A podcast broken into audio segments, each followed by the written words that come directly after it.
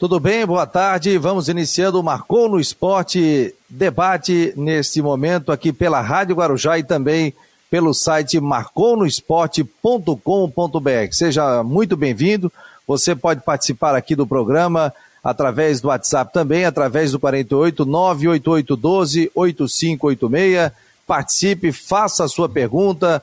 Hoje vamos tratar de Havaí, Figueirense, falar de futebol catarinense. Tem um convidado especial, jornalista, que daqui a pouco estará conosco, o Alano, vai fazer as honras da casa. E também, na segunda parte do programa, teremos o técnico do Joinville, campeão da Copa Santa Catarina, o Vinícius Eutrópio, que daqui a pouco também estará conosco aqui no Marcou no Esporte. Seja muito bem-vindo ao programa, participe, você pode trazer o seu comentário aqui pelo Facebook, também pelo YouTube, que nós vamos colocar na tela, e também que você que está na Rádio Guarujá 1420 AM, é só entrar em contato através do WhatsApp 48 988 12 8586. Estamos em contato aqui com o Luiz Augusto Alano, tudo bem, Alano? Boa tarde. Fala, Fabiano. Boa tarde, boa tarde, meus amigos, meus amigos do Facebook, do YouTube, das páginas da Rádio Guarujá, do Marcou no Esporte, na Rádio Guarujá AM, Marcou no Esporte Debate, encerrando mais essa semana, né, Fabiano? Chegamos a, a segunda, é a segunda semana já, Fabiano? Passa segunda, rápido, né? né? Passa segunda, rápido. Né? Segunda semana desse, dessa nova, nova opção para você, desse entre o almoço, começo de tarde, para falar dos assuntos relacionados ao esporte. A gente está bem contente de fazer parte dessa iniciativa do Fabiano Niares com o Marcou no Esporte, em combinação com a Rádio Guarujá e as suas várias plataformas. É, eu lembro que ontem no programa nós estávamos acompanhando o, o Palmeiras, né? Que acabou Sim. perdendo nos pênaltis e fazendo algo que nós não tínhamos provado ainda. Um brasileiro ficando em quarto lugar, sem vencer sequer uma partida na, no Mundial de Clubes. É, no formato atual, né? O formato que reúne os campeões de todos os continentes.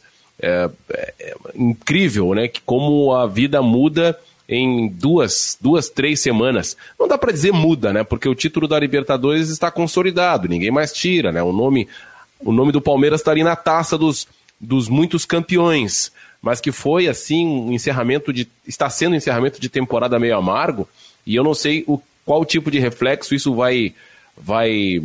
Nós vamos ver na Copa do Brasil, agora no, nos próximos dias, né? Finalzinho de fevereiro, começo de março, as duas partidas da final da Copa do Brasil, onde o Palmeiras vai encerrar essa temporada, porque Brasileirão não tem mais chance de ser campeão. Fez uma campanha muito boa e acho que bateu no limite de, devido ao calendário e à concentração de Libertadores e de Mundial, mas na Copa do Brasil ele está vivíssimo, né? até porque vão ser duas partidas aí de final contra o Grêmio.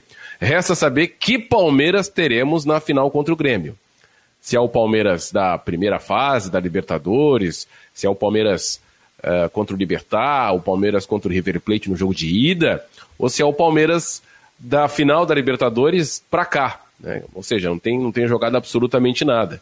E vamos ver como, é, como, como vão se comportar essas duas equipes que não estão em bom momento, de, posso dizer assim, né? fazendo um recorte de 20 dias para cá, principalmente o Palmeiras e o Grêmio também, que vem é, enfim, não, não vem encantando no Campeonato Brasileiro. É um time dessa era Renato Portaluppi, Renato Gaúcho, talvez o mais frágil, mesmo que ainda esteja disputando uma vaga para Libertadores e uma final da Copa do Brasil, mas não é aquele Grêmio, muito diferente daquele Grêmio de 2017, de 2016, onde tinha um estilo de jogo. É claro que muitas mudanças aconteceram, mas esse final de temporada no futebol brasileiro a gente vai falar com o nosso convidado daqui a pouco, né, Fabiano? Está sendo bem legal. Já está aqui por aqui o nosso convidado. Rodrigo, tudo bem, Rodrigo? Boa tarde. Boa tarde, boa tarde, Fabiano. Boa tarde aos, aos ouvintes e telespectadores, internautas do nosso programa. Estamos aí sexta-feira e a gente está. Hoje eu estava até acompanhando um pouco a, essa movimentação aí do, do mercado do Campeonato Catarinense, as novidades, né?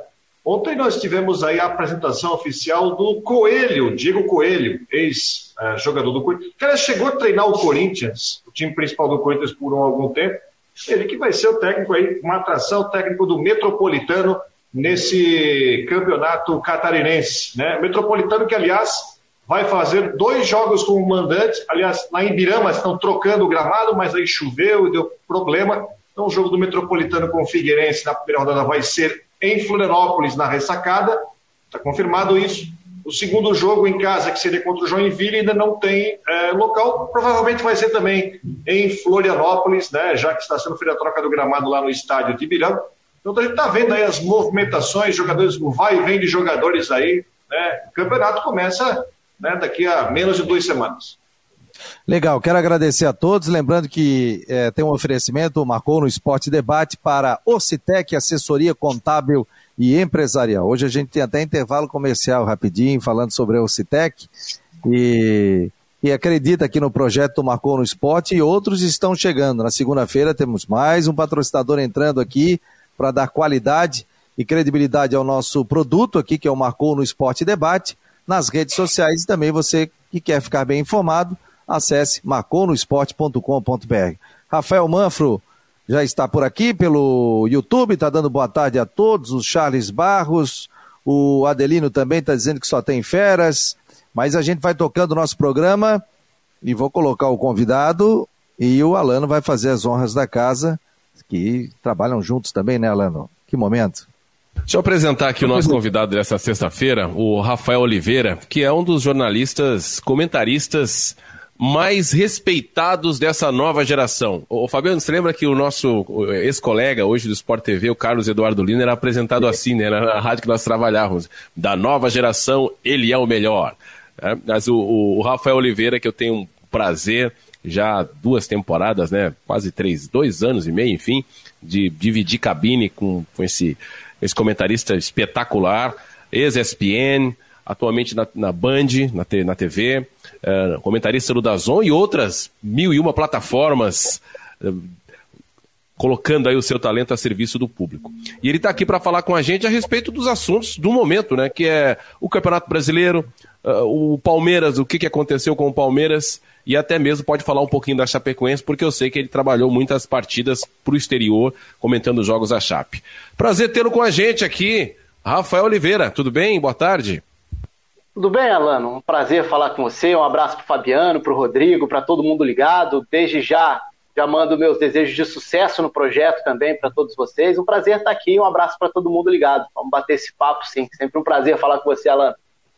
Olha, o Fabiano, não é coincidência, é, é coincidência, né? É coincidência. É. Tem uma camisa do Bayern de Munique, é. É, não, não a, a que ele joga, vermelha, e, e eu acabei hoje separando para o programa, não tem nada a ver. Eu, eu, até acho que o Rafael Oliveira já conhece essa camisa, já trabalhamos juntos em alguns eventos, eu gosto muito dessa camisa, não tem nada, não é provocação para o torcedor do Palmeiras, muito antes pelo contrário. É uma camisa que veste bem apenas. Eu tenho várias camisas de futebol internacional, então é uma coincidência, não é provocação. Até porque o Bayern de Munique nem jogou com o Palmeiras, né, Rafael? Então, não, não existe rivalidade nenhuma nessa parada aí. não chegou a ter o jogo esperado, né? O jogo que todo mundo aguardava, que geralmente o, o Mundial de Clubes é a tentativa do sul-americano de tentar se provar contra o europeu, né? Então a expectativa é sempre essa. Mas esse jogo tem acontecido cada vez com menos frequência, né? Nas últimas cinco edições do Mundial, só duas vezes o sul-americano chegou na decisão, com o Flamengo e com o Grêmio. Então, tem sido cada vez menos surpresa, cada vez menos um choque ou uma novidade, pelo menos, ver o sul-americano ficando pelo caminho. Acho que é, é, alarmante isso. E é um alerta que talvez não precisasse dos resultados, mas como a gente sabe que as, as opiniões muitas vezes são movidas pela, pelo impacto de certos resultados, é, eu acho que acende esse alerta, porque a diferença do, do europeu para o brasileiro, para o sul-americano de uma maneira geral, acho que todo mundo é, consegue atestar, né? não é tão difícil de visualizar. Mas esse entendimento de que o resto, de que a América do Sul, o Brasil está no resto, está mais próximo da Ásia, da África, da CONCACAF, do que da Europa, talvez seja algo mais recente. Acho que é um debate que só está sendo permitido por conta disso. E se, se não fosse por isso, por esse tipo de tropeço, falar isso seria algo que seria visto com um olhar completamente torto, querendo combater, nossa, que absurdo, está desrespeitando a história do Brasil. E não é muito isso, né? Eu acho que pelo contrário, acho que até por respeito à história do futebol brasileiro, é importante ter pé no chão. Legal, Rafael. Seja muito bem-vindo aqui ao Marcou no Esporte Debate. Que bom tê-lo aqui. Quando o Alano falou ontem pra gente, pô, fiquei muito feliz, né? E pra gente poder bater um papo, não só falar de Havaí Figueirense aqui, né? Mas a gente sempre tenta falar de futebol nacional, internacional também, já que é um debate esportivo e também falando sobre outros esportes também. Daqui a pouco a gente terá também o Vinícius Eutrópio. Eu sei que você está com tempo corrido, mas se você quiser bater um papo conosco juntamente com o Eutrópio, que já passou pelo Fluminense, né? E conseguiu acesso aqui com o Figueirense. E ele acabou rodando aqui por Santa Catarina e agora está fazendo um bom trabalho lá na equipe do Joinville. Você acha que a gente está muito atrasado, Rafael, pelo que teu conhecimento aí em termos de futebol brasileiro? Ah, eu acho que o atraso, assim, ele é, ele é meio relativo, porque senão a gente também fica uma, uma pretensão muito grande de querer apontar o dedo para falar, ah, fulano está atualizado ou desatualizado. E eu não sei até que ponto a gente consegue definir isso tão claramente. Eu acho que tem uma diferença que é puxada por fatores econômicos também. Quando a gente olha para a diferença é, de futebol da Europa para o restante do planeta, tem um aspecto econômico. Aí tem a forma como o produto é tratado, a visibilidade que ganha, então atrai mais também. Agora, quando a gente vai comparar com outros continentes, eu acho que é importante a gente olhar realmente para alguns sinais, alguns sintomas. E aí eu acho que o primeiro, por exemplo, falar de calendário, é falar de tentar permitir que os trabalhos sejam feitos de uma forma mais racional, você treine melhor para jogar melhor. E aí, jogando melhor, você tende a ter embates de maior qualidade. E aí, claro, que se você tiver mais tempo para treinar também, vai ser mais fácil identificar quem treina melhor ou pior. Porque também tem isso, né? Não é todo treinador que se dá bem com tempo para treinar. Às vezes ele pode se atrapalhar com isso. Mas a gente se. Eh, se acostumou a algo tão atropelado no dia a dia do futebol brasileiro, que é a coisa de repercutir o tempo inteiro o jogo e só se descansar e se preparar para o próximo. É, e essa preparação não é com treino, é só descansando mesmo. Que eu acho que isso tudo influencia. Então, sim, tem um atraso. Agora, no que especificamente, não sei se é. Talvez acho que seja exagero tratar os profissionais que trabalham com futebol no Brasil como ultrapassados ou atrasados. Talvez o contexto seja mais prejudicial do que as pessoas. É verdade. E aí, Rodrigão? Boa tarde, boa tarde, Rafael. Obrigado por aceitar o nosso, nosso convite, participar aqui do nosso, nosso, do nosso programa. Está falando sobre Mundial, né? Quando se fala. Aliás, é, em, em, condições normais, nós teríamos um Super Mundial. Talvez teríamos um Super Mundial em 2021 que reduziria ainda mais as chances de, de o brasileiro chegar lá. Aliás, uma, um questionamento que eu acho bem válido é aquela questão de será que os sul-americanos já merecem uma vaga direta na semifinal? Não teriam que ir lá atrás buscar a vaga ali, obrigar ou jogar um outro jogo contra os mexicanos, talvez tire a atenção da estreia, enfim, alguma situação. Mas voltando a falar sobre Palmeiras, eu quero falar sobre Palmeiras. Palmeiras ganhou a Libertadores há duas semanas, volta, voltou já do Catar, uma pressão aí sem fazer gol, uma derrota nos pênaltis para o Al-Ali, vai ter um tempo de Brasileirão aí para juntar os cacos, depois tem final da Copa do Brasil, onde imagina-se que vai ter uma pressão extra de torcida para conquistar o título. Na sua opinião, o Palmeiras podia mostrar mais no Mundial? Ou o Palmeiras na Libertadores já estava dando sinais de que não seria um time que mostrar, que, que teria um algo mais a mostrar, um algo mais de qualidade? A gente falava sobre isso até na, nessa semana, que o Flamengo de 2019 tinha algum diferencial, ele poderia mostrar algo mais. Ou o Palmeiras talvez uh, não tinha mais o que mostrar, não tinha esse diferencial para enfrentar o Mundial? Não, eu acho que o Palmeiras deveria ter jogado mais. E acho que até que são, são discussões legais porque elas são paralelas, assim, uma não anula a outra. Reconhecer que vai ter futebol, vai ter competição ao enfrentar um campeão africano, um campeão asiático, não significa que qualquer derrota passa a ser normal e ah, não tem problema, porque está mais ou menos no mesmo nível. Dá para cobrar. E acho que o Palmeiras precisava ter jogado mais, sim, e jogou pouco nos dois jogos enfrentando o Tigres, enfrentando o Al Claro que aí a disputa de terceiro eu até relevo, porque já passou toda a carga da expectativa do Mundial, ali é mais para cumprir tabela mesmo. É, acabou tendo o pior, pior resultado de um clube da Comebol nesse formato, o que chama mais atenção ainda e reforça esse alerta, mas ali eu nem acho que seja tão relevante assim para a avaliação do Palmeiras como um todo. Eu acho sim. Então, assim, sim, o Palmeiras deveria ter jogado mais bola e poderia ter jogado mais bola e jogou mais bola em alguns períodos. Mas eu também acho que a gente não pode e tem que ter o cuidado de não levar para os extremos. Assim, o Palmeiras não era um time espetacular quando ganhou a Libertadores, porque ganhou a Libertadores, e nem o Palmeiras virou uma porcaria porque foi quarto colocado no Mundial de Clubes. É, e, por mais que se esperasse mais.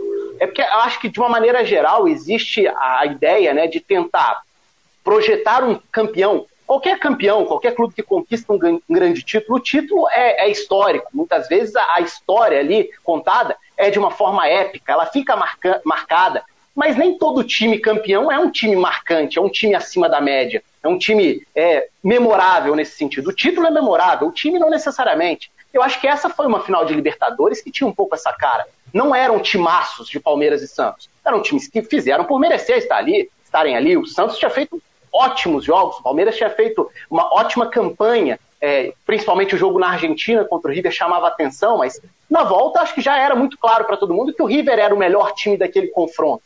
É, mesmo sem ignorar o que o Palmeiras tinha feito fora. Então acho que é o meio termo aí. Acho que é o meio termo entre as coisas. A comparação com o Flamengo, ela acaba sendo natural, mas eu acho que aí a gente também tem que tentar é, lembrar que o Flamengo é o ponto fora da curva.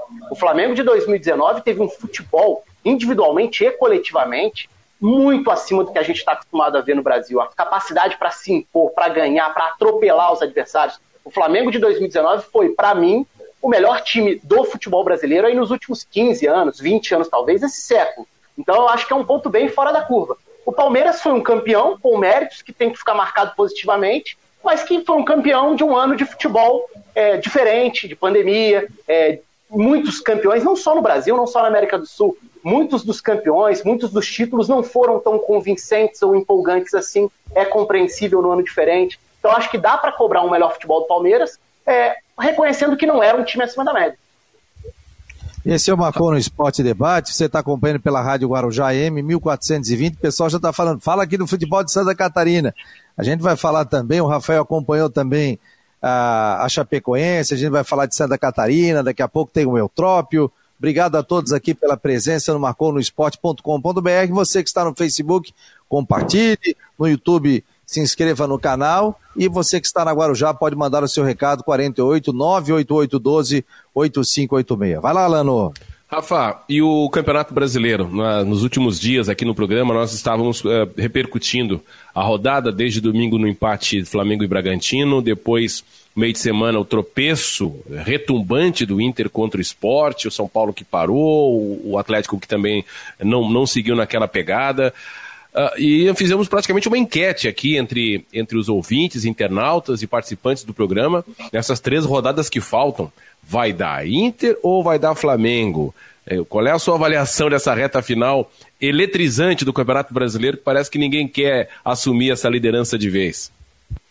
É, eu acho que essa reta final da, da pergunta, eu acho que é um ótimo ponto de partida, porque é eletrizante também porque parece que ninguém quer, né? E o parece que ninguém quer, claro, vira uma brincadeira que a gente sempre faz, a coisa de ninguém quer ganhar o título, e na verdade é só atesta a dificuldade de ter regularidade no campeonato. Acho que é um, um ano, e, e, até seguindo o que eu falava sobre o Palmeiras, em que nenhum time foi empolgante, nenhum time foi. É, vários times tiveram momentos. O Inter com o Cudê teve um momento muito interessante, teve uma arrancada inesperada, com um aproveitamento altíssimo até com o Abel. É, o Atlético, no início do campeonato com o São Paulo, mostrou um futebol muito agradável. O Flamengo está ali sem ter sido um time confiável ao longo do campeonato, com diferentes treinadores, mas aí para ir para esse encaminhamento assim de resposta, eu ainda acho que o Flamengo acaba sendo o time que tende a ganhar mais os jogos pelo repertório que tem, pelo recurso que tem, pela quantidade de jogadores capazes de se equilibrar. Não é por ser um timaço, porque nesse momento, coletivamente, o Flamengo não é um time convincente como foi. Até porque o sarrafo ficou muito alto depois do trabalho do Jorge Jesus. Né? Então é aquele ano que o Flamengo, apesar de tudo, se você olha para o ano, o Flamengo passou, o próprio torcedor do Flamengo passou o ano contestando, apontando o dedo e criticando tudo na maior parte do tempo. Até porque estava um pouco mal acostumado pelo que foi 2019. É, e pode terminar como campeão brasileiro, que é o maior título de futebol nacional. Então eu acho que está tudo bem nivelado, nivelado um pouco por baixo, o que não diminui a conquista de quem vier a ser campeão eu, por mais que o Inter esteja na frente, por mais que o São Paulo tenha liderado várias rodadas, eu não acho que tenha tido um time confiável dentro do campeonato. Pela falta de um confiável, eu aposto na qualidade para decidir jogos e aí eu vou pelo Flamengo. Eu tô calando.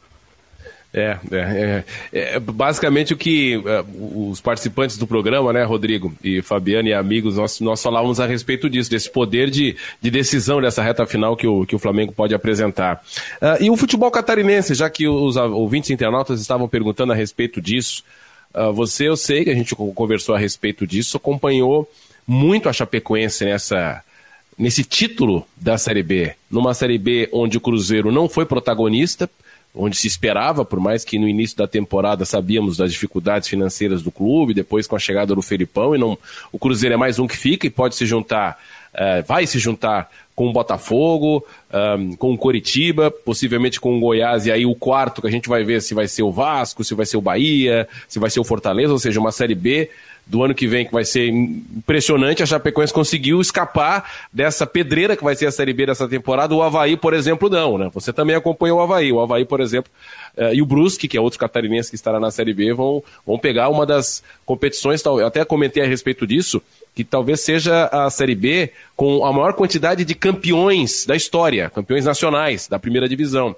que, que você analisou, o que, que você acompanhou da Chape nessa temporada de retorno para a Série A e também do próprio Havaí? É, eu acompanhei bastante, eu faço as transmissões do Brasileirão das séries A e B para o exterior, né, além da C que a gente faz junto no Dazon, então acaba acompanhando um pouquinho de, de cada divisão, um pouquinho ou bastante, dependendo do, do momento, do período, mas fiz vários jogos de Chapecoense, de Havaí, do próprio Figueirense também, é, fiz o Brusque na C, então assim, é, a Chapecoense foi uma surpresa muito positiva para mim ao longo da temporada, eu esperava uma temporada difícil, e lembro até da gente conversar antes mesmo da temporada começar, e eu falava, é, acho que vai ser um ano difícil para a Chape, porque é uma nova realidade. É, e é claro, o ano foi completamente maluco também, foi um ano diferente, uma temporada diferente, porque o mundo foi diferente, mas a, a solidez defensiva da Chapecoense, a organização defensiva da Chapecoense, é, não tem como fugir disso para explicar uma campanha que para mim foi muito acima das expectativas. Não era um time de é, individualidades brilhantes, não era um time empolgante dentro de campo, até porque muitas vezes foi o time do 1 a 0 mas não tem problema algum em ser um time de 1 a 0 E num campeonato nivelado e equilibrado, como é competitiva a Série B, é, é, ter essa organização defensiva fazia muitas vezes, em determinado momento ali, quando a Chapecoense já tinha embalado, né, é, era muito interessante como a Chapecoense parecia entrar nos jogos, já tendo a sensação de que, olha, na pior das hipóteses vai ser 0 a 0 porque gol eu não tomo. Então, é, eu vou esperar o momento de fazer um golzinho aqui. Ele pode vir com mais ou menos iniciativa, dependendo do, do contexto, de onde era o jogo e tudo. E a Chapecoense conseguia pontos dessa forma. Sim, teve destaques individuais, dá para falar do Mocelin, Anselmo Ramon com bons momentos, João Ricardo lá atrás também. Enfim, vários, dá para falar de bons nomes da, da temporada. Mas acho que o, a organização coletiva e principalmente a solidez defensiva foram os grandes pontos dessa bela campanha. Porque eu não acho, por exemplo, que a Chapecoense fosse mais time do que o América, para citar um exemplo. Até em termos de tipo de futebol apresentado. Mas a forma como a Chapecoense competiu foi um, mérito muito grande. Acho que foi, foi brilhante. O Havaí, por outro lado, foi até. É, eu me surpreendi do Havaí ter brigado até o fim ali por uma vaga. Porque eu não acho que o Havaí tenha sido um time convincente ao longo da disputa. E é claro que a Série B também foi muito marcada por esse sobe e desce de diferentes times, é, de momentos positivos, aí você cai, é normal, o campeonato é muito equilibrado. Mas eu não acho que o Havaí tenha sido um time que tenha agradado ou convencido para chegar ao acesso, por mais que tenha brigado por ele até perto do final, até o finalzinho ali, na verdade. o Eutrópio daqui a pouco estará conosco. Café, dá para ficar mais um pouco aí? Posso, posso ficar sim um pouquinho. Ah, então beleza, já está aqui, ele, ele já está entrando aqui, o Vinícius Eutrópio, estou mandando o link para gente. Aqui eu apresento faço a, a verificação opera. aqui dos comentários, opera, mesa de som e vou colocando os convidados também. É, a, a, o, o Havaí, eu acredito que para a Série B foi a, a, grande decepção, né? Porque trouxe Valdívia, trouxe de volta Bruno Silva, é, contratou jogadores, teve uma folha de pagamento alta, o Havaí Ralf. aqui esperava muito, Ralf, né? Então o Havaí chegou com um time assim, ah, o Havaí tem time para subir. Inclusive falando, fa, sendo falado isso dentro do Havaí. E a Chapecoense tem uma ideia, né? Ela venceu o último jogo para tentar a classificação no Catarinense, né, Rodrigo? Se eu não estou errado. Ela venceu o último jogo e se o, classificou. O Tubarão. O Tubarão, um mata-mata. Até então ela estava em último. Chegou a estar ameaçada de rebaixamento no estadual. Sim, ia disputar o rebaixamento de 10 clubes, ia ficar em nono ou décimo. E aí pega o Havaí, que ficou em primeiro lugar na geral e oitavo, e já tira o Havaí, e aí todo mundo já conhece o final, o Chapecoense ganhando e entrando na Série B do Campeonato Brasileiro até certo ponto. Chapecoense disparou na competição, depois ficou brigando ali com o América Mineiro, impressionou muito a, a questão tática, né? É um, é um time seguinte, o Rafael é, frisou bem, ou empata ou ganha. Dificilmente a Chapecoense foi perdendo porque o sistema de jogo era assim. Daqui a pouco teremos o Vinícius Eutrópio, esse é o Marcou no Esporte Debate. Você está acompanhando aqui pela Rádio Guarujá e também pelo site marconosport.com.br. Quer ver com imagem? ver o Rafael Oliveira, ver o Alano, ver o Rodrigo Santos, que está lá na sua TV Brusque. Ver ali, esse dia estava reclamando que a tua gaveta ali estava aberta, Rodrigo. Fecha ali depois ali para o pessoal não ficar falando aqui na internet. E quer me ver também, é só acompanhar pelo site. Vamos a um recadinho aqui da Orcitec, assessoria contábil e empresarial. Contribuir para que as empresas tenham uma base firme e possam crescer de forma lucrativa e sustentável é o nosso negócio. Acreditamos na contabilidade como aliada para tomar as melhores decisões na sua empresa. Orcitec Assessoria Contábil, contabilizando com responsabilidade para o sucesso do seu negócio. Fone 3024 7777. Acesse o site orcitec.com.br. Contabilidade para o tamanho da sua empresa. Opa, tá aí o recadinho da Ocitec Assessoria Contábil. Vinícius Eutrópio já está conosco aqui.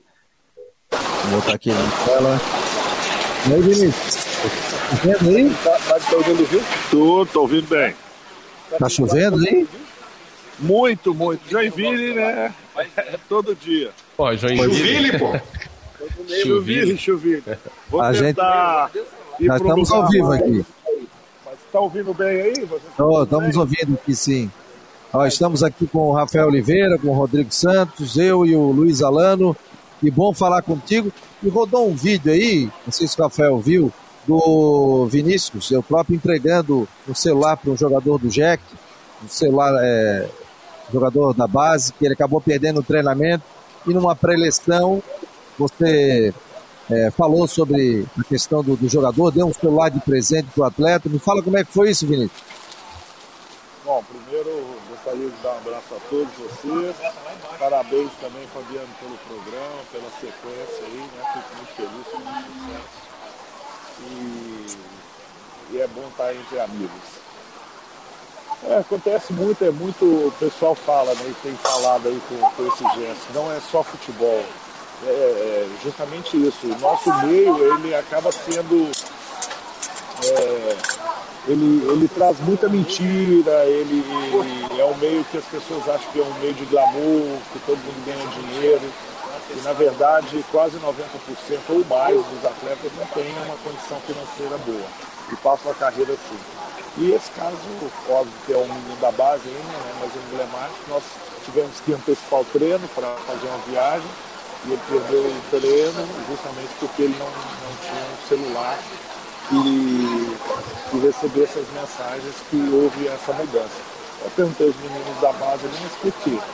Porque ele não tem celular. Tá, mas e daí, né? Por que, que ele não tem? Não, não tem dinheiro nenhum. Eu falei, não, vou dar um celular pro moleque. Não Só que nós viajamos para Concórdia e nessa viagem esse celular só chegou no dia da palestra. E eu linkei né, toda a minha história, eu acho que é bom a gente também fazer os links e fazer toda a configuração da história com o que era o momento que era uma final. Não que eu tenha utilizado isso como um fator principal.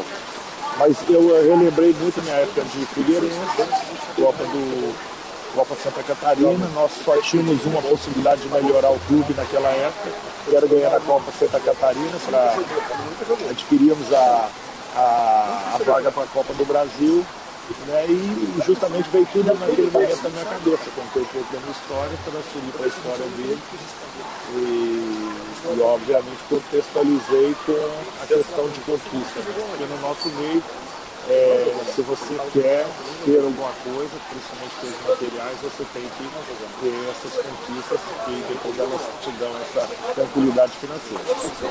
Mas eu acho que, acho que desculpa te contar, mais importante é, é, é, o gesto que a gente teve, eu, mas todos, muitos outros senadores que eu vi gesto, de, de realmente saber que todos nós temos nossas dificuldades e a gente, como professor e mestre, tem que entender a mão, principalmente no momento de dificuldade. Ô Vinícius, tu posiciona melhor aí, só para teu som estar tá um pouquinho baixo, eu vou colocar o vídeo aqui, vou tirar da tela, vou tirando o Vinícius, mas vou botar aqui para a gente rever aqui. Por que, que você perdeu o treino aquele dia? Ninguém te avisou?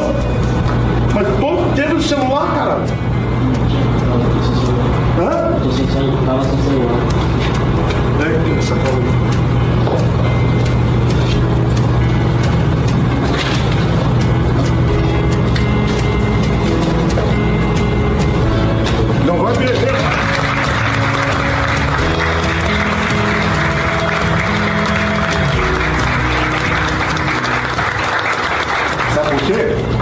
Sabe o que me deu depois da graça? A conquista. Aí o Vinícius Eutrópio, já estava de volta aqui com a gente, muita chuva lá no, no norte do estado. Rafael, fica à vontade aí para fazer uma pergunta para o Eutrópio, Rafael. Um abraço ao Vinícius Eutrópio, bem legal, eu não tinha visto o vídeo ainda, eu tinha lido a história só, e esse é um ponto que você citou, Vinícius, falando sobre a, as diferenças de, de realidade mesmo. E, e, eu gosto muito desse, de olhar para esse lado, que é o lado mais humano do esporte. Porque, de uma maneira geral, a gente olha para o mais alto nível, então vai falar de Libertadores, vai falar de Série A, vai falar da elite da elite, que evidentemente é a minoria. E a tratar e a cobrar como, como máquina. E, tem um monte de ser humano, aliás, só tem ser humano por trás disso.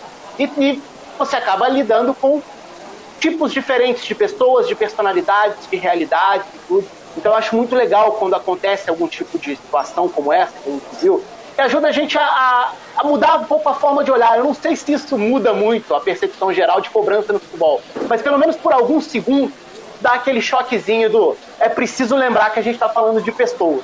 E eu queria que você falasse um pouco sobre essa realidade agora também, num momento conturbado ainda de pandemia. É, vai ser uma temporada colada na outra, basicamente, para muitos dos clubes, dependendo da divisão também. Queria que você falasse um pouco sobre essa vivência de dia a dia, até porque você já viveu diferentes níveis de vestiários, de investimentos dos clubes também. É, é verdade. É, sem dúvida, eu acho, acho, não tenho certeza é, quando eu assumi o Joinville e todos os times que eu assumo, eu falo justamente isso. Eu me tornei um treinador para ajudar os jogadores, em dois sentidos. Na vida pessoal, e quem me conhece o dia a dia sabe disso, às vezes levando palestras financeiras, fazendo, sei, rifas, algumas ações sociais. E na questão profissional, que eu era muito exigente comigo mesmo e com meus ex-treinadores como jogador. Então eu procuro colocar e dar maior apoio para eles em todos os aspectos técnicos de, de formação para ele ser realmente um jogador de ponta, um jogador ele atingir o nível máximo dele. E eu, todas as equipes, não foi diferente de Joinville, eu falei, eu quero ser e me transformei em um treinador para ajudar vocês. E obviamente a, coisa ela vai desencaminhando normal. É, você ajudando todo mundo, cria o um ambiente as conquistas vêm. As conquistas não vêm antes dessas conquistas pessoais, né? E profissionais. Primeiro vem essas, depois vem a conquista em equipe, com certeza. Então isso é muito importante. Agora, hoje eu me deparei com o fato assim, eu tenho recebido mensagens do mundo inteiro, estou com milhares de mensagens. Mas eu me deparei com duas coisas que têm me, me dado uma gratidão muito grande, que são as pessoas, como você disse. Pô, Vinícius, você me fez chorar porque coisa legal, a gente precisa disso, que é, que é o público se vendo nessa situação. E uma outra são meus ex-atletas falando, pô, Vinícius, é isso mesmo, que satisfação. Então a gente está no caminho certo. Não só eu, Vinícius, mas os outros treinadores. Tratarem os jogadores, eles sentem isso, que são humanos, né? E hoje de manhã eu tive um depoimento fantástico de um jogador que me assustou muito, eu cheguei a chorar realmente com isso, que eu já trabalhei com ele há 10 anos no Fluminense, o cara ganhava aí, na época, eu vou falar o valor, 450 mil reais, há 10 anos atrás ele ganhava isso. E ele me agradecendo muito e falando, Vinícius, você não sabe o quanto você foi importante para mim na minha vida. Eu estava com depressão, tratando com psiquiatra e remédio com risco de, de, de tentativa de suicídio e você, com algumas palavras, do seu jeito, sempre me incentivando, é, me tirou daquilo. Por isso eu agradeço ter te conhecido. Eu tomei um susto, porque para mim eu nunca fiz nada diferente com ninguém assim. E aí você olha um jogador que ganha 450 mil, que hoje deve ser lá para os seus 600, com um carro importado, uma família linda, e até mostrando uma capacidade de treinamento e profissionalismo incrível. Vem falar isso com você por 10 anos, então eu penso, caramba, quanto é sensível o ser humano e como a gente tem uma responsabilidade nas nossas mãos. E aí eu digo para vocês, ampliando um pouco o campo da nossa discussão, né? Um tema bem legal assim. Como é a responsabilidade do treinador? Como é a responsabilidade de uma imprensa? Como é a responsabilidade de um de um torcedor que fala alguma coisa com o jogador numa rede social? Então é, é uma coisa muito delicada da gente é, começar a pensar, chega até a assustar um pouco, né? É verdade. Lembrado, vai lá. Eu tô, boa tarde. É, primeiramente, parabéns pela conquista do título da Copa Santa Catarina, que foi daquela conquista daquele, foi daquele jeito, gol no finalzinho, pênaltis, aí surgiu o Felipe, goleiro da base, enfim. Mas você está assumindo um desafio muito interessante, eu acho, na sua carreira, que é pegar o Joinville, que a gente sabe que o torcedor está com um orgulho ferido, é um time que estava na Série A em 2015, né? não faz seis anos estava na Série A, depois caiu para B, para C, e agora vai para o terceiro ano na, na Série D. Como é que está sendo esse trabalho? Você está praticamente comandando uma reconstrução de um time e uma, um objetivo conquistou um título da Copa Santa Catarina que já deu uma alegria para o torcedor do Joinville que há muito tempo não tinha. E agora tem um desafio no estadual para fazer esse Joinville, esse Joinville que foi campeão da Série B em 2014, tem título da Série C, tentar voltar aos bons dias. Como é que está sendo esse desafio de reconstrução do Joinville uh, no seu comando? É, primeiro, é, eu fiquei muito feliz de conhecer o Chave, o presidente, e o Léo, o diretor, são pessoas do bem e pessoas que querem agregar o futebol. Isso acaba nos conquistando. E foi dessa forma que eu aceitei o desafio. Além, claro, do Joinville ter uma camisa sensacional, ter uma cidade linda, ter uma torcida muito apaixonada e ter um treinamento que nos dê condição de trabalho, obviamente. Mas é, eu senti tudo isso que você falou, o orgulho ferido, a autoestima baixa. Nós ganhamos, se não me engano, três jogos seguidos o primeiro que nós perdemos, ah, não vai dar certo, pô, tá tudo errado, sabe? E foi talvez importante a minha chegada junto com um grupo de, de trabalho, a comissão técnica aqui. Nós trouxemos, por exemplo, o Felipe, o auxiliar técnico, que na, na primeira rodada, após a Chapecoense ter garantido acesso à Série A, ele largou a Chapecoense para vir trabalhar como meu auxiliar. Então, o cara vencedor, pô, ele está apostando. Então, tudo isso tem agregado na confiança. E eu acho, acho, não tenho certeza, que da forma com que nós conquistamos a, a Copa Santa Catarina, ela veio é, justamente justificar isso. Mostrar dar, dar certo, tem que acreditar, o trabalho é longo, mas tem uma luz no fim do túnel. Falar em luz, né? Que luz que você tem, Vinícius. Parabéns aí pra, pelo, pela sua carreira por esse vídeo que eh, foi filmado, mas as histórias que, que rodeiam a sua carreira são cheias de depoimentos desse gênero, né? Independente dos resultados, você é uma figura bastante especial, a gente sempre é, fica na torcida, nós que já é, trocamos muitas ideias aqui nesse espaço, né? Durante algumas noites falando sobre vários assuntos, especialmente o futebol brasileiro e futebol catarinense. Agora, Vinícius, o, o Joinville para o estadual que começa daqui a pouco, aí no final do mês, ele é um azarão, ele é um coadjuvante ou ele é um candidato ao título? Ô, Alan, obrigado, é bom falar com você, né? Fizemos um trio bom aí, hein, rapaz? É, eu acho que eu não, eu não posso classificar, assim, eu não, eu não gostaria de classificar. É um time que ele precisa se reinventar. Ano passado ele ficou em sétimo, é um campeonato dificílimo. Nós temos 11 rodadas, por exemplo, a gente estreia fora e termina fora, justamente pelos critérios da classificação anterior. Então, nós temos que montar um time. Eu falo que nós temos que montar um time com elenco de Série B de bola, com orçamento de Série D de dados. É um grande desafio. Eu, eu, eu, eu prefiro ir mineiramente, como eu estou sempre indo, né? E os objetivos primeiro são classificar entre os oito. Mas pode ter certeza que é uma equipe que vai vir, vai vir forte. Eu não, eu, talvez não seja a equipe, vai estar longe de ser a melhor tecnicamente, mas é uma equipe, esse grupo já demonstrou isso, um ambiente de trabalho fantástico e eles querem muito, estão muito focados. E eu já passei isso para eles. Quem escreve a história do clube não é um centeramento, não é um estádio bonito. Quem escreve a história do clube é o grupo que está naquele momento. Bom, Vinícius, quero te agradecer aqui, te liberar que você tem treinamento agora à tarde, teve pela manhã. Vinícius que contribuiu também aqui no início do Marcou no Esporte Debate, participou, era à noite, né? E também era colunista em várias colunas ali. A gente agradece muito por ter participado e acreditado naquele projeto, né? e, ter, e desejar aí muito sucesso. Você já entrou com o pé direito, já ganhando a primeira competição, já conquistando o primeiro título. Joia, Fabiano, você é um amigo, né? Eu fico muito feliz que a coisa tenha caminhado cada dia é, com mais sucesso. Um abraço a todos e obrigado pelo convite. Obrigado, um abraço. Daí o Vinícius Eutrop tirando o Vinícius da tela. O som estava ruim do Vinícius um pouquinho, né? Porque ele estava no local de almoço. O Joinville teve treinamento pela manhã e agora ele tem mais um trabalho à tarde. Então, e até em função da chuva, local aberto, né? Por isso a gente pede aí a desculpas ao, principalmente aos ouvintes da Rádio Guarujá. O som não está aquele som de qualidade, né? Como o torcedor está acostumado aqui.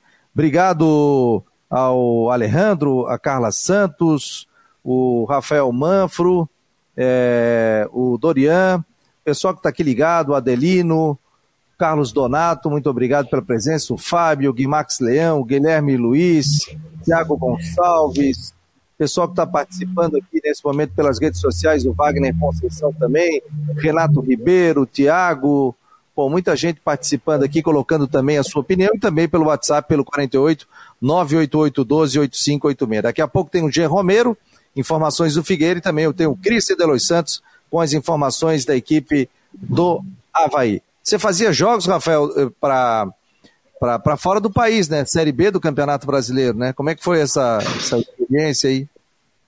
É, da Série B e da Série A. É, acabou sendo uma novidade em relação à distribuição de, de sinais, né?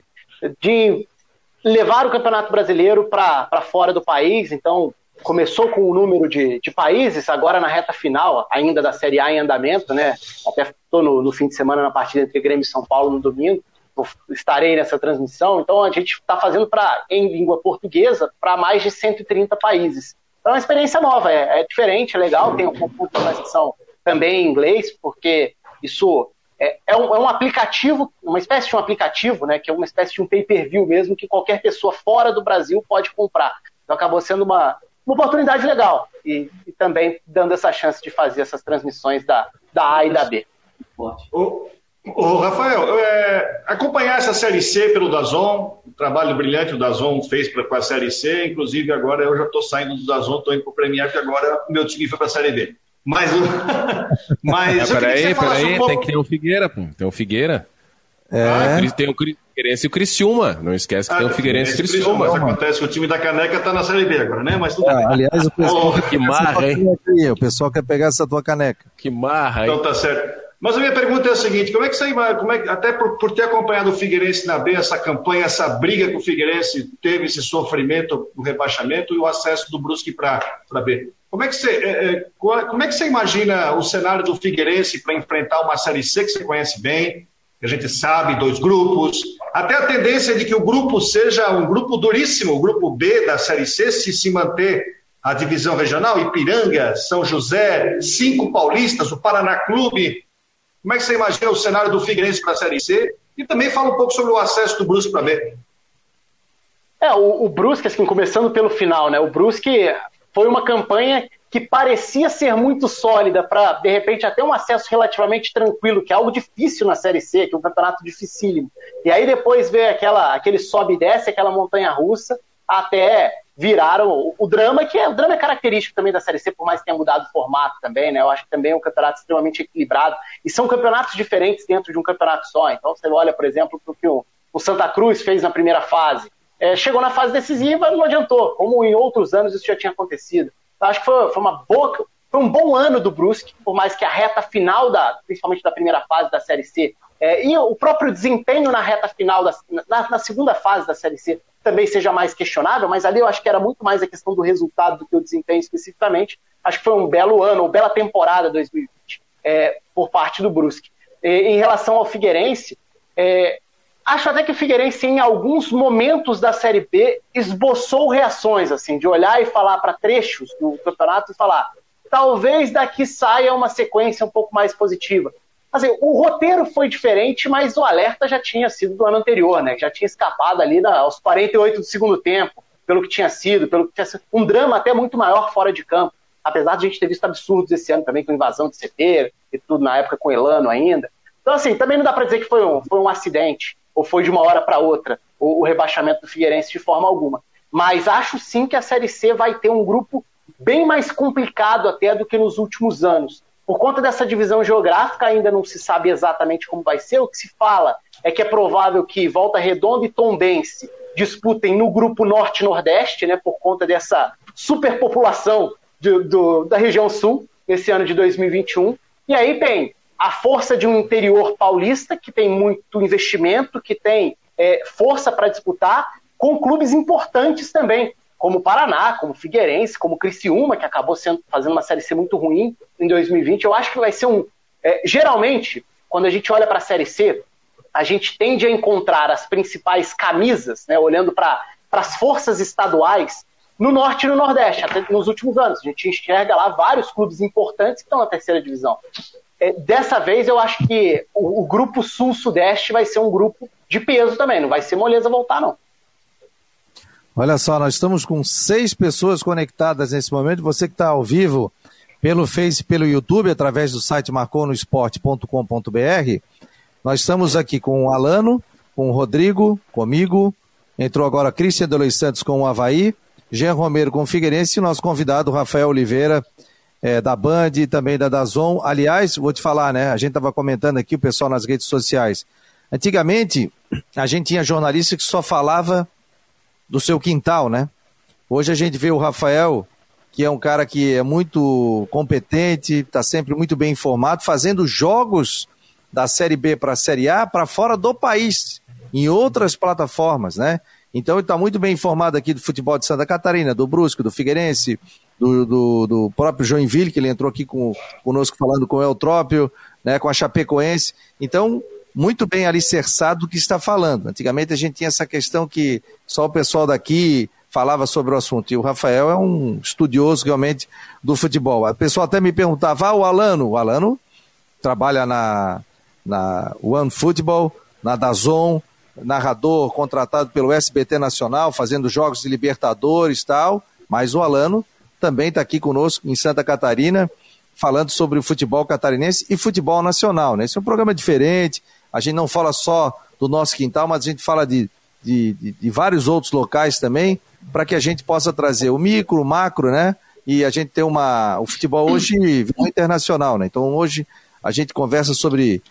Com, com, com vários jornalistas, com, com vários treinadores também, e aqui no Marcou no Esporte Debate, nós vamos trazer é, treinadores, jornalistas e várias partes do país. Que bom contar aí com, com o Rafael que está engrandecendo muito. Se apresentar, Rafael, Cristian Luiz Santos, que é setorista da Rádio Guarujá e colunista aqui do Marcou no Esporte, e o Jean Romero, que é colunista da Rádio Guarujá, aqui setorista da Guarujá e também do site marconosport.com.br.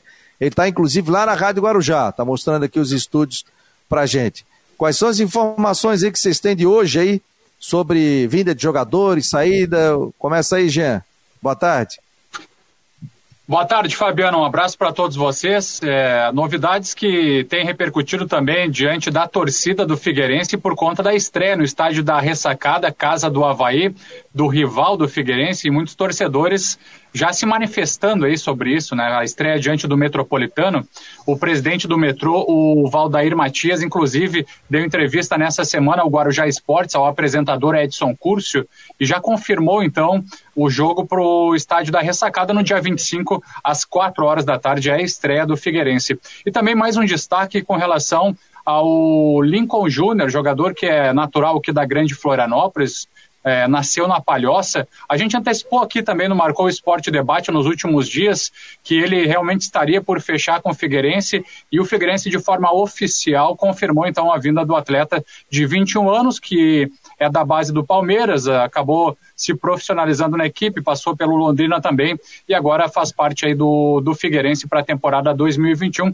14 já contratado para a atual temporada. Então são algumas das novidades atuais aí do Figueirense, Fabiano. É, a Figueirense está reforçando aí com, com, jogadores até certo ponto desconhecidos, né? Mas está apostando principalmente também na base. E aí, Cris, qual é a informação de hoje aqui que você já postou no site do Marcou no Esporte? Já vi ali, mas você passa aí para a gente ao vivo aqui. Boa tarde. Boa tarde, boa tarde a todo mundo que está ligado aí com a gente. Eu hoje estou no estúdio improvisado aqui que a minha esposa está utilizando o espaço ali que normalmente. então hoje eu estou aqui ótimo, com, os cachorros, com, com, os cachorros aqui do meu lado, esperando que eles não latam aí para não atrapalhar a nossa transmissão. Mas vamos lá. Vamos lá. Bom, Repercutiu aquele visual lá, Cristiano. Repercutiu hum. o visual dos ursinhos de pelúcia, viu? Pois é, pois é. E aí, ó, viu? Minha esposa está utilizando hoje, tá vendo? Ficou, ficou legal. Ficou legal. Vamos lá. Hoje a gente colocou no site um material bem bacana, né? E eu convido a todos que puderem dar um pulinho no Marcou do Esporte ali, porque o Havaí anunciou que sete jogadores da base subiram para o profissional. Então fomos lá buscar detalhes destes jogadores. Claro que alguns o torcedor já conhecia, né? O próprio Wesley já jogou Série A, o Matheus Lucas, que já atuou pelo Figueirense, mais outros jogadores também, João Vitor, é, Felipe, Felipe Chaves e, e, e, outros jogadores, o próprio Igor, são laterais, o Havaí hoje tem uma carência né, muito grande na lateral, o Havaí hoje não, não tem laterais, né, na lateral esquerdo o único que o Havaí tem é realmente o Capa, né, Capa e está no departamento médico, volta só em junho. Então tem o Felipe Camargo, o Matheus Lucas, o Arthur Chaves, é, e aí eu trouxe um pouco aí das principais características destes jogadores. Um destaque aí, ó, é pro Arthur Chaves, né? Moleque tem 20 anos de idade, revelação no clube, né? Tá desde, do, do, desde os 10 anos de idade. Ele joga no Havaí. É manezinho, é de Florianópolis. E outra curiosidade, desde o Sub-11, o Arthur Chaves sempre foi capitão em todas as equipes que ele atuou nas categorias de base. É uma liderança nata, né? Que o atleta já está desenvolvendo é, desde muito cedo. E uh, vamos pensar as principais características e o próprio Arthur acabou revelando que ele é um zagueiro agressivo, muita pegada, se destaca não só pela marcação, mas também na bola aérea. Eu diria que é um zagueiro raiz, um zagueiro raiz. É, então, esse garoto aí, Arthur Chaves, que também disse que tem como é, os seus espelhos o próprio Betão pela liderança e citou também o zagueiro Jeromel do Grêmio. Ó, tá na tela aqui, ó. Novas caras do Havaí com essas características de cada um desses jovens. Então tá aqui a, a matéria do Cristian Delois Santos e o torcedor poderá uma característica de cada jogador, né? Que está que tá vindo da base, inclusive tem entrevista, a entrevista aqui é com quem, Cristian? Com Arthur Chaves. Né? Arthur Chaves, legal, legal. Então tá aqui, ó, site marconosport.com.br, torcedor acessa e vai poder acompanhar esse conteúdo exclusivo do Christian Delois Santos. Interessante, hein? Hein, Rafael? O pessoal aqui está se mexendo, né? Principalmente o Figueirense está investindo muito na base e algumas caras é, diferentes, a gente vai dizer assim, mas jogadores não tão conhecidos, né? O Havaí já está apostando também novamente na base, que o, as duas equipes aqui têm essa, essa característica, né? De revelar jogadores que são importantes. Ah, e é importante, ainda mais nesse momento, essa, esse ano, a gente viu uma mudança um pouco diferente por conta do calendário do futebol, né? A gente viu muitas trocas acontecendo nessa reta final de campeonatos, contratos acabando ali em novembro, então os times mudaram muito.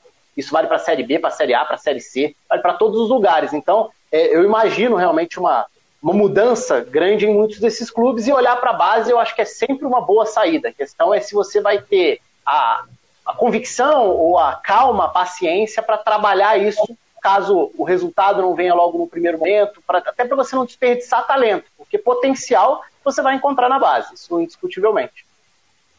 Rafael, 1h57, vou te liberar. Nosso programa vai até duas horas. Quero agradecer muito a tua presença, agradecer o Alano que fez o contato contigo, que fez o convite, né?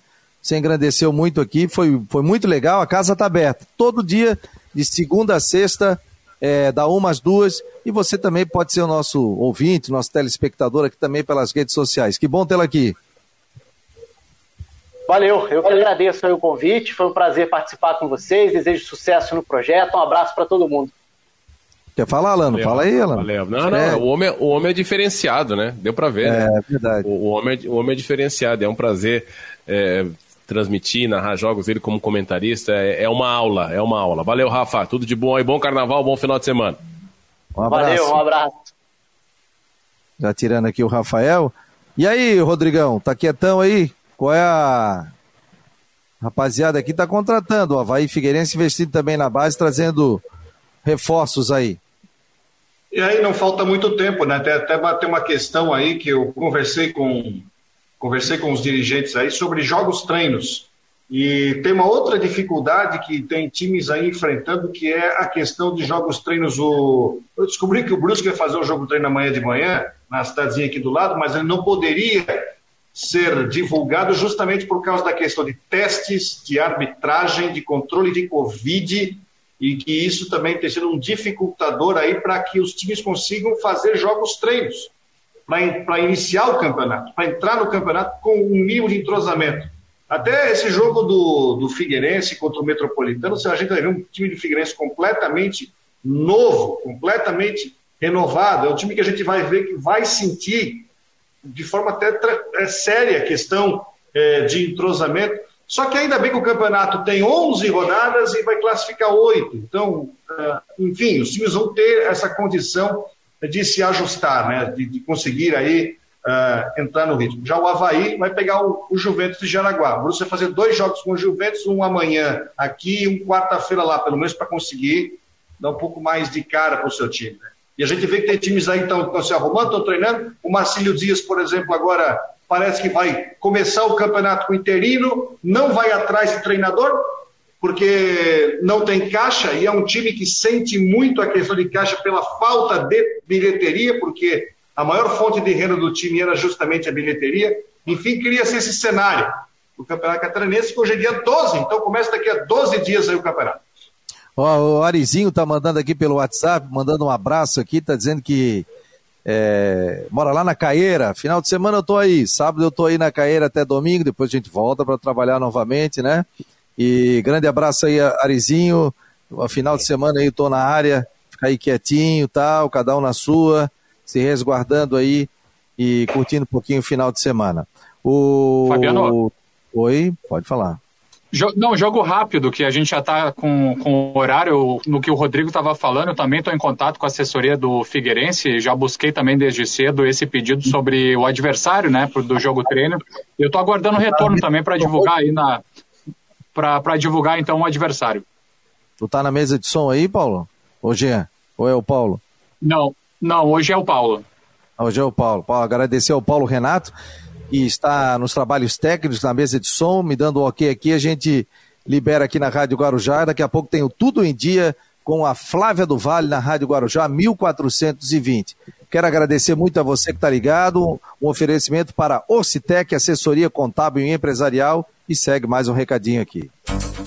Contribuir para que as empresas tenham uma base firme e possam crescer de forma lucrativa e sustentável é o nosso negócio. Acreditamos na contabilidade como aliada para tomar as melhores decisões na sua empresa. Orcitec Assessoria Contábil, contabilizando com responsabilidade para o sucesso do seu negócio. Fone 3024 7777. Acesse o site orcitec.com.br. Contabilidade para o tamanho da sua empresa. Galera, quero agradecer a todos aí pelo Marcou no Esporte Debate, né? Agradecer ao Alano, ao Rodrigo, ao Jean Romero, ao Cristian de Los Santos, né? Obrigado por mais uma semana. Essa foi a segunda semana do Marcou no Esporte Debate. Agradecer, assim, aos inúmeros contatos pelo WhatsApp, pelas redes sociais, pelo carinho também, né? A gente aqui vai tratar e trazer muitas informações sobre o mundo do esporte também. E agradecer também à Rádio Guarujá é, por essa parceria com o Marcou no Esporte Debate. Tá bom, galera? Então, segunda-feira tem mais Marcou no Esporte Debate. Um abraço, Alano. Um abraço, Rodrigo. Você fica agora bom com carnaval, bom fim de semana. Tudo em dia. Grande abraço. Segunda-feira estaremos aqui, tudo em dia com a Flávia do Vale na Rádio Guarujá. Um abraço.